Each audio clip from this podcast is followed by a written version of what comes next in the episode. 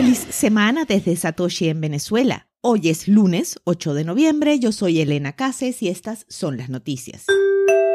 Bitcoin supera los 66 mil dólares, reanudando la tendencia alcista. La criptomoneda superó los 66 mil dólares durante las horas europeas y parecía lista para desafiar el récord de 66.975 alcanzado el 20 de octubre. Los datos en cadena también muestran signos alcistas para Bitcoin a mediado plazo, dijo Eddie Wong, analista senior de OKLink Research, el brazo de investigación del exchange OKEx. La tasa de hash de la red o potencia informática ha aumentado constantemente desde julio. La dificultad de la minería, una métrica que describe lo difícil que es para los mineros encontrar nuevos bloques de Bitcoin y ganar recompensas, también ha aumentado ocho veces y los mineros han acumulado sobre los 3.000 Bitcoin en sus billeteras desde septiembre, dijo Wang. Según Daniel Kukan, comerciante senior de criptomonedas en Crypto Finance AG con sede en Suiza, la acción lateral observada en las últimas semanas fue una pausa típica del mercado alcista. Bitbank, un exchange japonés, espera que el precio de Bitcoin sea tan bajo como 58 mil y tan alto como 76 mil dólares esta semana.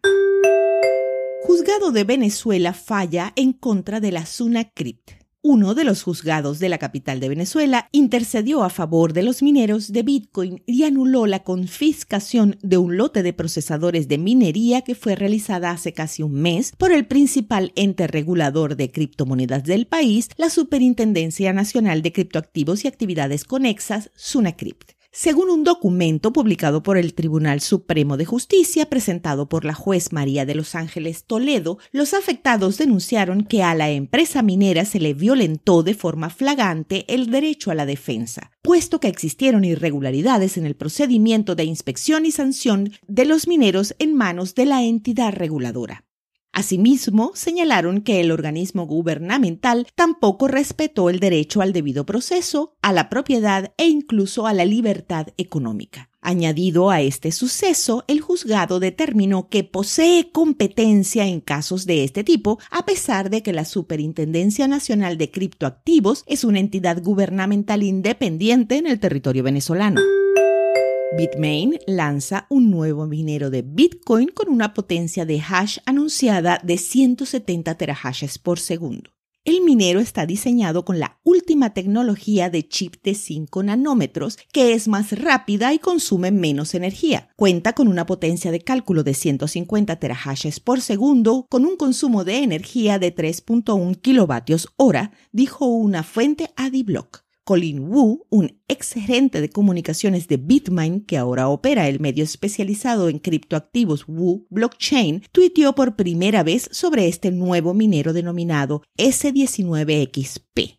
Si se lanza con las especificaciones promocionadas, el nuevo minero será el equipo de minería de Bitcoin más poderoso del mercado. El equipo más potente actual, también de Bitmain, el S19 Pro, está diseñado con la tecnología de chip de 7 nanómetros y tiene una potencia de hash de 110 terahashes por segundo con un consumo de energía de aproximadamente 3.1 kilovatios. Eso significa que el nuevo minero se jacta de ser un 36% más fuerte al usar una cantidad similar de energía.